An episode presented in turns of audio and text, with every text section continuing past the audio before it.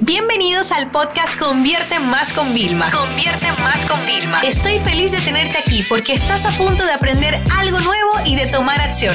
Así que prepárate para tu dosis diaria de estrategias, tácticas y herramientas para escalar tu negocio con fans, publicidad y contenidos.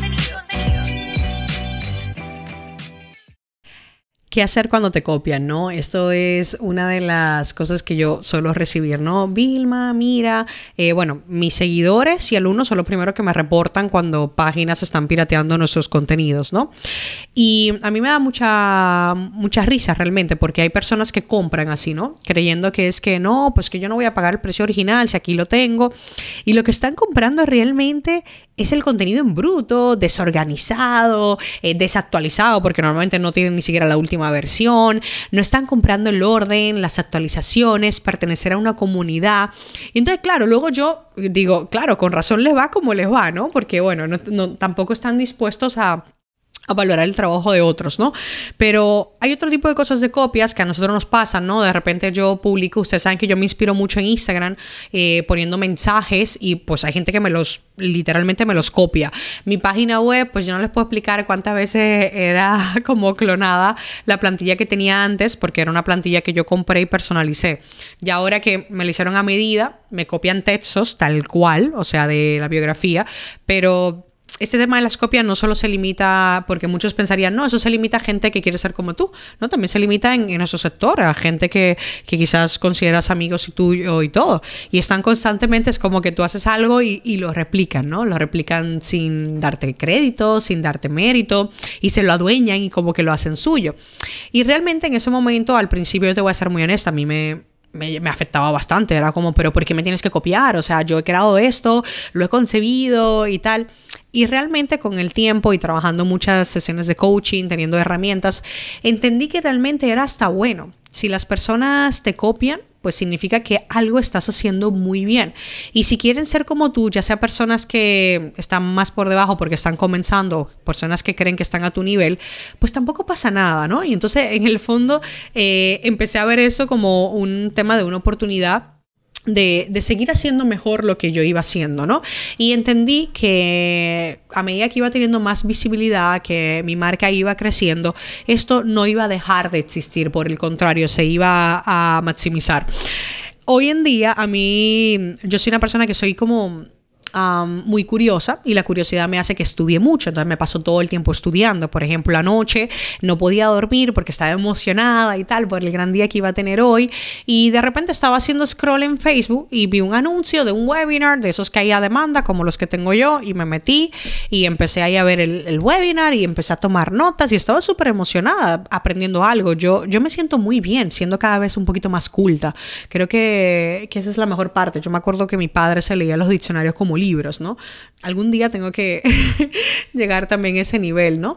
Pero al final es como que voy aprendiendo y voy aprendiendo y luego también yo me voy dando cuenta cómo los otros copian cosas literales. Fíjate, yo te voy a dar mi opinión sobre el tema de copiar. Eh, yo sí creo que los modelos que ya existen podemos adaptarlos, ¿ok? a mí me parece perfecto. Pero yo creo que cuando copias un mensaje, una gráfica, algo de alguien, eh, te hace más noble, más humilde y, te da más respeto, o sea, vas a generar más respeto a las personas si citas la fuente. Yo, por ejemplo, que estoy en, Mastermind como el Warron, ¿no? Y entonces yo a veces cuando saco algo de allá le pongo a las personas, mira, eso salió de allá del Warron. O a mis clientes le digo, mira, es que fui y este mentor me dijo esto, yo lo probé y me funcionó. O sea, nunca me, me, lo, me lo, hago mío y, y pido el crédito. Y fíjate que un día un cliente me dijo, ¿sabes qué? Es increíble porque yo no estoy yendo allá pero yo te pago a ti y tú te, sigues formando y me estás trayendo como lo más actual, ¿no? Y yo hubiera podido quedármelo como si fuera mío, pero no es honesto, no es. Entonces yo sí creo que hoy en día tenemos que trabajar por una parte más de un marketing más transparente.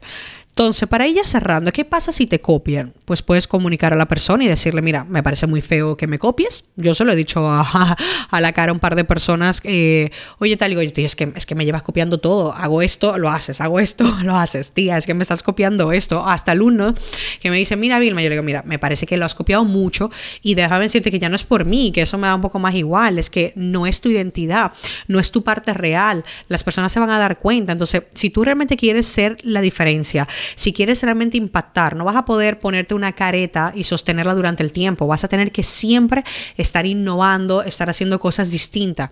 La única forma de tú poder innovar y de ser tú el que crea y no el que imita es siempre formándote, es siempre aprendiendo, es siempre siendo curioso y es sobre todo, te digo que practicando. Porque yo me voy a mis reuniones con mis mentores, sobre todo vamos mucho a Los Ángeles, y yo voy allá y, me ven 20 speakers, los veo en público, traigo una libreta llena de ideas y luego cojo digiero toda la información y empiezo a probar. Y cuando empiezo a probar, digo, espérate, lo que te lo voy a inventar, ¿no? Lo que probé de Ryan con lo de Billy, con lo de Neil, junto, mira, hemos hecho esto y ya podemos darle una forma y adaptarlo a nosotros, pero no, el tema de copiar literalmente tienes que tener mucho cuidado. Incluso cuando tú compras una franquicia y tú la pones, tienes que tener unos estatutos base, pero tú tienes que hacerla tuya, tienes que hacerla más real. Porque hoy en día, déjame decirte algo, el marketing, ya sea de empresa o de profesionales también que se manejan como empresa, que no es real, que no es personalizado, eso no se va a sostener sobre el tiempo. Por eso vemos